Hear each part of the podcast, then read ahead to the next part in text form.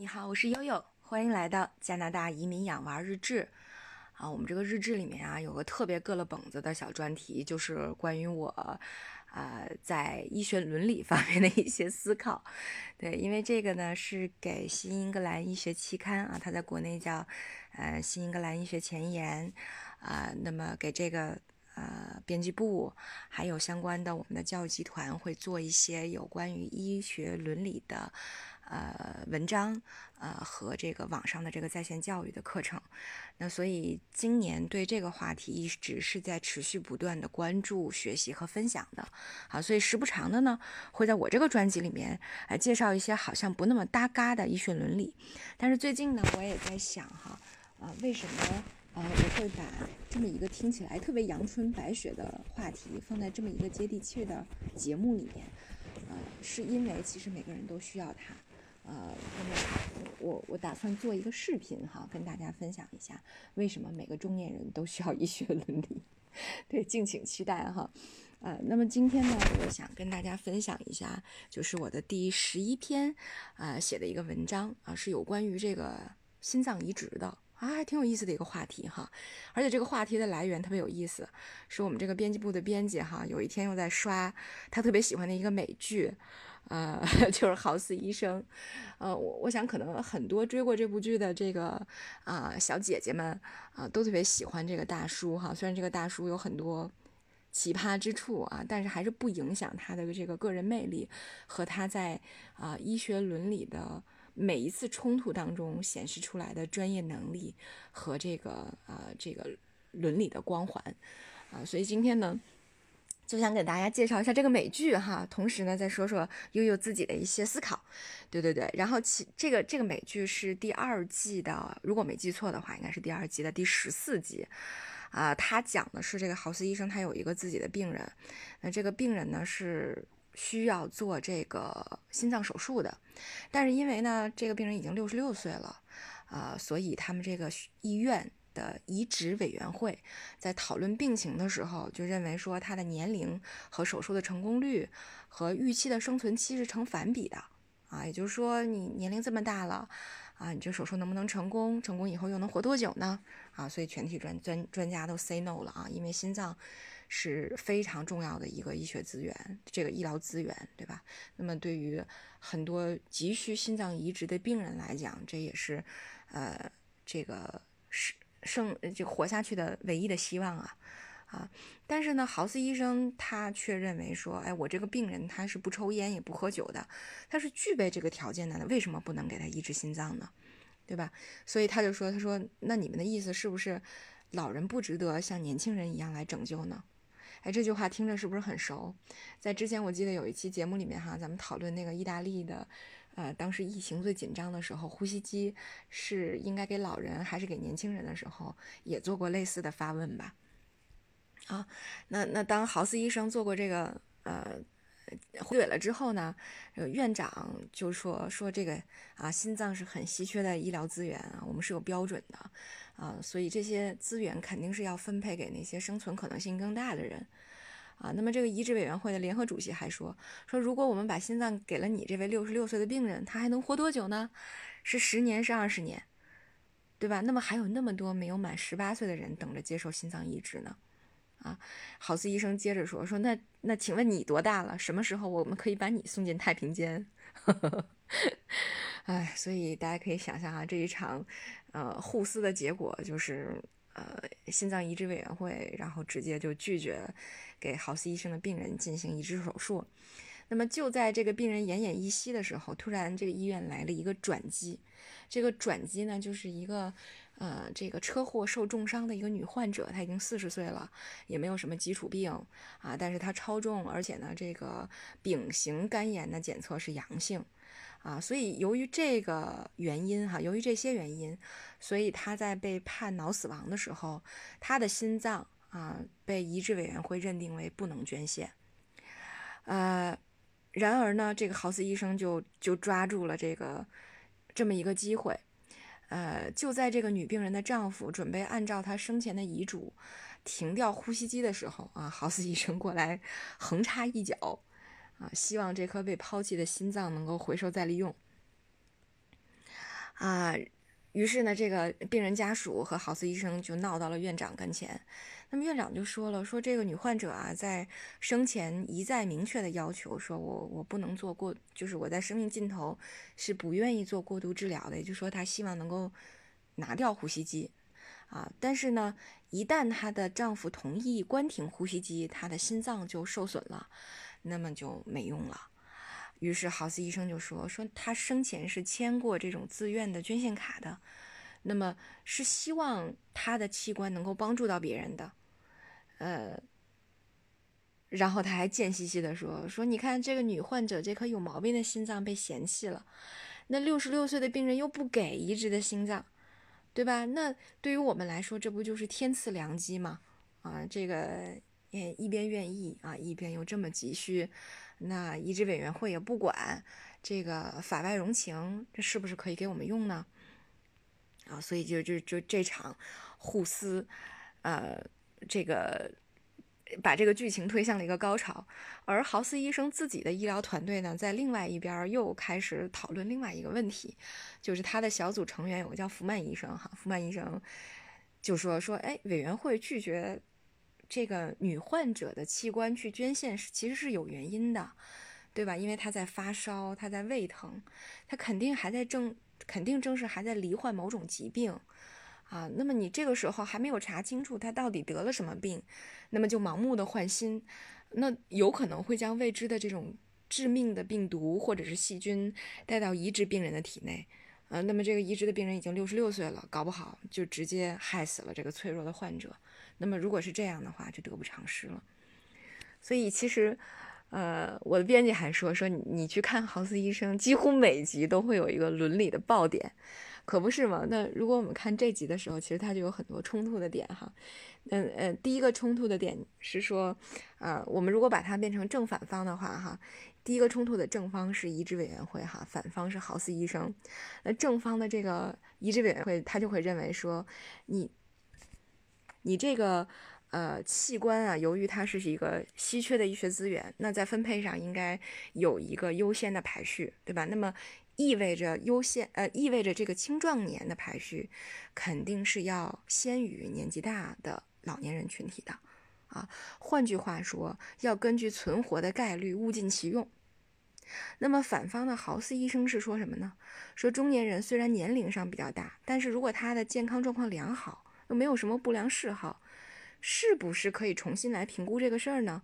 也就是说，年龄不是换新的重点吧？考量身体的机能，这才公平吧？啊，这是第一个冲突。那么第二个冲突呢？正方这时候就变成了这个女患者的丈夫，那反方呢还是豪斯医生哈。那那正方的这个丈夫就认为说，我们应该尊重临终和死后的这个肉体的尊严，也就是说，我不希望过度治疗，我也希望他的这个肉身能够保持完整。那反方的豪斯医生呢，他认为他说，那你其实是应该尊重他生前去愿意捐献器官的这么一种精神，以及在呃。可以说，在这种精神上，生命意义的延续，哈，你就是捐通过捐献器官，让他的生命和价值得到了延续，哎，所以这是第二个冲突，哈。那么第三个冲突呢？正方是他团队的福曼医生，那么认为潜在有风险的器官是不应该轻易移植给别人的。那豪斯医生 是说，他都昏迷了，是吧？既然咱们这个是不是应该？既然他都昏迷了，是不是应该先抓重点哈，先救命后治病？所以在这么这么多的冲突下，如果把这件事情扔给伦理学去考虑的话，那又该怎么办呢？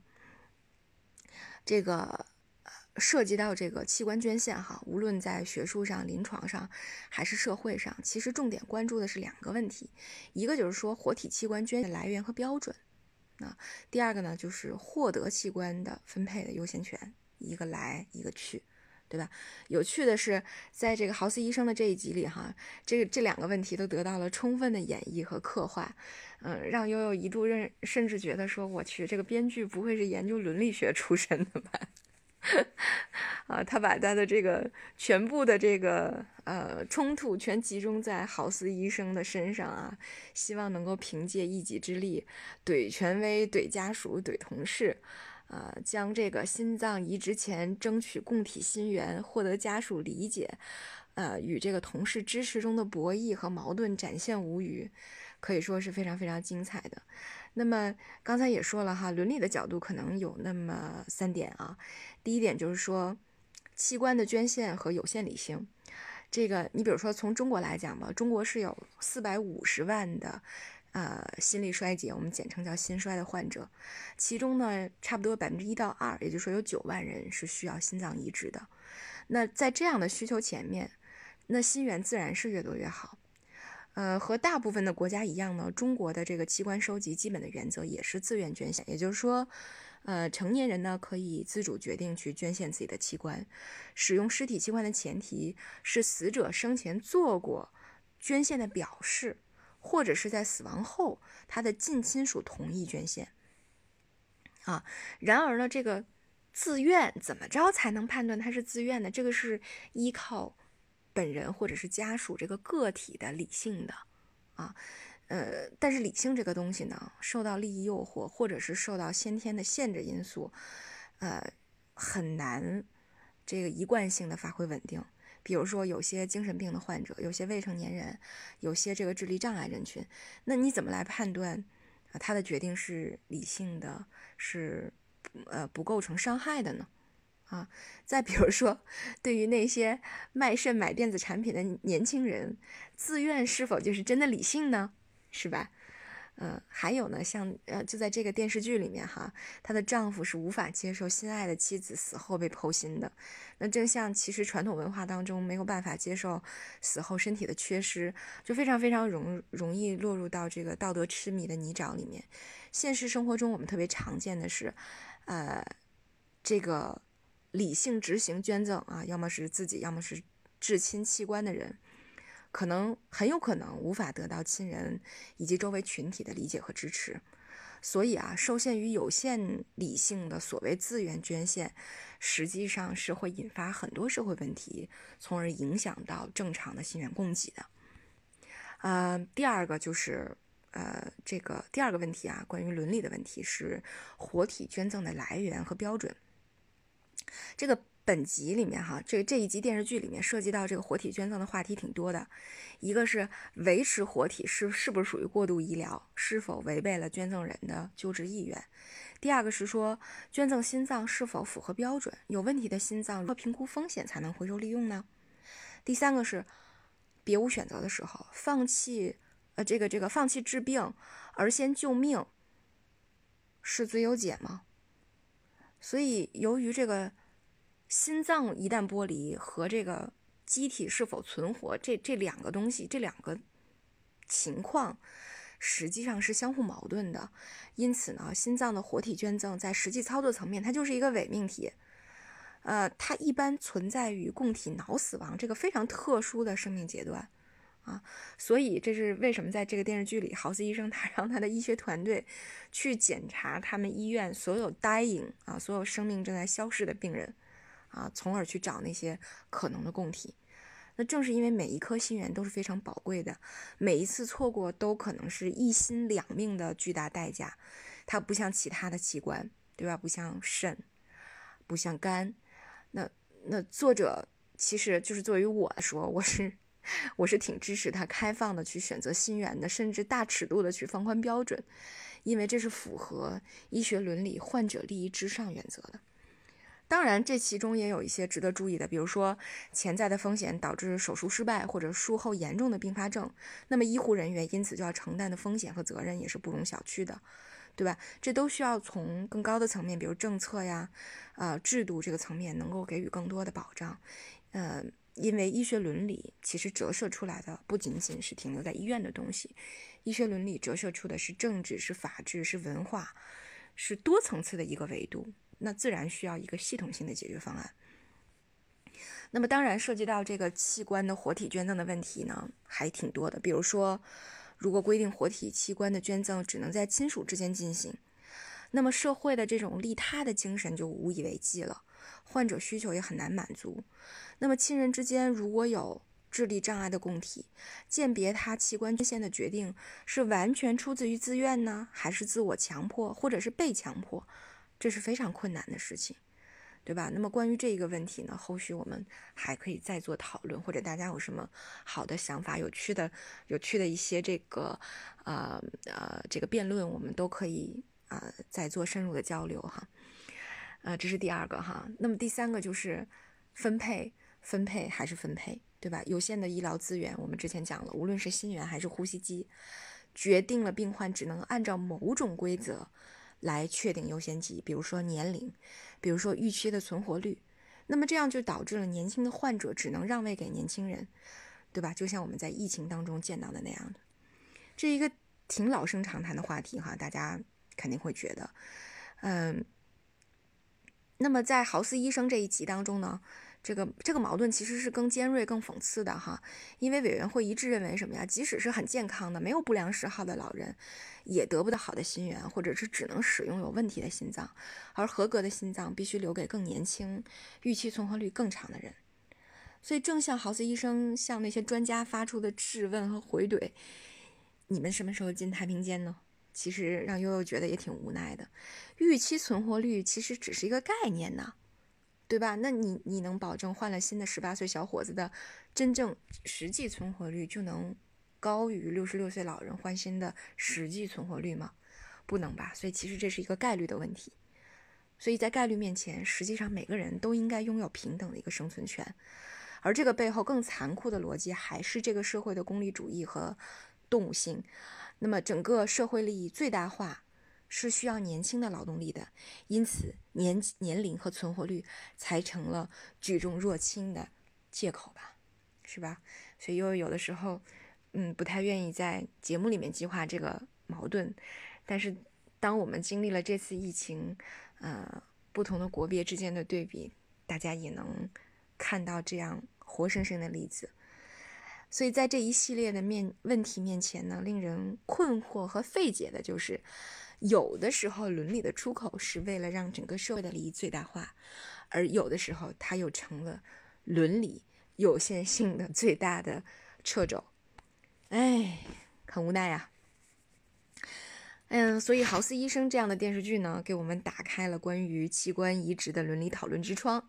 让我们看到了，即使是那些造福人类的技术，也会引发社会啊、法律啊、道德啊、伦理啊多方面的挑战。围绕着器官的捐赠和分配，我们也像豪斯医生一样，站在暴风眼处，努力保持理性，拨开迷雾，做出正确的选择。哎呀，当然这个剧啊，其实给我们的伦理启发还有很多，比如说，集体决策是否就等同于伦理上的正确呢？啊，要不要？提防乌合之众呢？再比如说，游走在伦理边缘的豪斯医生，到底是诡辩的玩火者呢，还是机智的守护者？